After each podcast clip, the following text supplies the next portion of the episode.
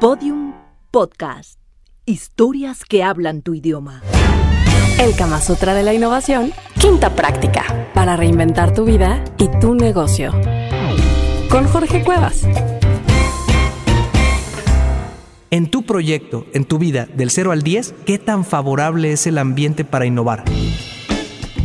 Pues mira, llegamos al quinto y no es que vayamos a perder el quinto, no, ese ya, este, ese quedó en el pasado completamente. Una atmósfera excitante es nuestro quinto episodio porque sabes algo, hay muchos estudios, por ejemplo el doctor Mihaly de la Universidad de Chicago, que nos dicen que la clave para que la creatividad salga de las personas es una atmósfera que realmente lo provoque. Y nada más que quisiera decir algo muy importante, cuando hablamos de atmósfera todo mundo se va con la idea de que es la decoración. Entonces ya todos tenemos nuestras oficinas estilo San Google y decimos, ah, esto es innovación. Pero la atmósfera se refiere al lugar donde el talento puede crecer y emerger. O sea, unas oficinas súper chidas con la gente toda rígida. No, la atmósfera se logra dando tiempo, sembrando en la cultura que el fracaso es parte de la innovación. El fracaso es parte de la innovación porque es una parte clave, pues. Entonces no se vayan con el cliché de atmósfera. Entonces, ¿sabes que Vamos a ser innovadores. Inviértele en una decoradora o en un decorador y, y cambia las oficinas. De hecho, en alguna ocasión, y un abrazo y saludos a estas personas que ellos saben que estoy hablando de ellos, que decían, tenemos un lugar para innovar, somos innovadores. Bueno, tenían una sala de innovación, pero no la usaban ni la usaban adecuadamente. Entonces, esto es algo importante. Pero bueno, más allá de eso, el lugar sí ayuda. Es igualita la innovación que en el sexo, ¿a poco no? Hay, lugares que no se te antoja, pues simple y sencillamente, ¿no? Los colores, que te cachondía rico. Como me decía un compadre mío, mira, fui a ese lugar y aunque no hubiera pareja me excitaba, ¿no? O sea, es un lugar que realmente me, me, me llenaba. ¿A ti en dónde te gusta? A mí en particular, en la parte de la innovación, me gustan mucho los lugares al aire libre. Para mí un café expreso, un vinito de cualquier tipo, tinto, tequilita, etcétera, ayuda porque es parte de todo un ritual. Y acuérdense que los seres humanos somos sumamente ritualistas. En tu oficina, ¿cuál es el momento ritual en el que entran en la parte de la creatividad? La atmósfera entonces, por un lado, tiene que ver con los espacios. Entonces, una primera pregunta importante sería, ¿qué onda con los espacios en los que tú estás intentando innovar? Y no te preocupes, no cambies tu espacio, vete a un café. Eh, Jobs, por ejemplo, se salía a caminar, ¿no?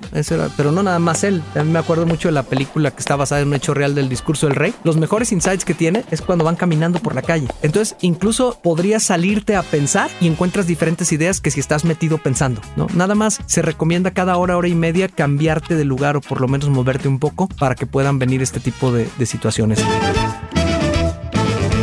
La pregunta el día de hoy es, en tu proyecto, en tu vida, del 0 al 10, ¿qué tan favorable es el ambiente para innovar? Y según la respuesta, ¿qué cosas están en tus manos cambiar y qué cosas no? Porque a lo mejor ahorita me está escuchando alguien que diga, Jorge, le pongo el podcast a mi jefe porque este cuate es eh, frígido, creativo y de veras, o sea, nomás llegamos y nos apaga el fuego a todos. Bueno, pues sí, efectivamente eso sucede. Nada más, entonces en ese sentido vamos entrando con la, con la tarea. Vamos a hacer un experimento. En el espacio más poco apto para una reunión creativa, júntate con un grupo de personas heterogéneas y compartan ideas de forma espontánea. Es decir, hagamos el experimento al revés. Busquemos el lugar que menos parezca de innovación, los escritorios tipo cubiculares, pero junta gente diferente y transformen el lugar. Fíjate, una empresa en la que me tocó ir tenían un lugar que le llevaban el War Room. Imagínate, el cuarto de guerra. Tú lo veías y sonaba todo a militar. Y después de que les di el, el workshop, el entrenamiento, me volvieron a invitar y me dijeron, mira, ya lo disfrazamos. Entonces, cuando ellos tenían sus juntas de resultados, de KPIs, de todo, era su salón de guerra. Pero cuando iban a generar ideas, pues le montaban cosas diferentes. Es decir, no se requiere mucho presupuesto. La tarea es que en el lugar menos apto tengas una reunión con gente diferente Ahora, si tú no estás haciendo un proyecto de negocio y es personal, la propuesta es peleate con tu esposa en un parque.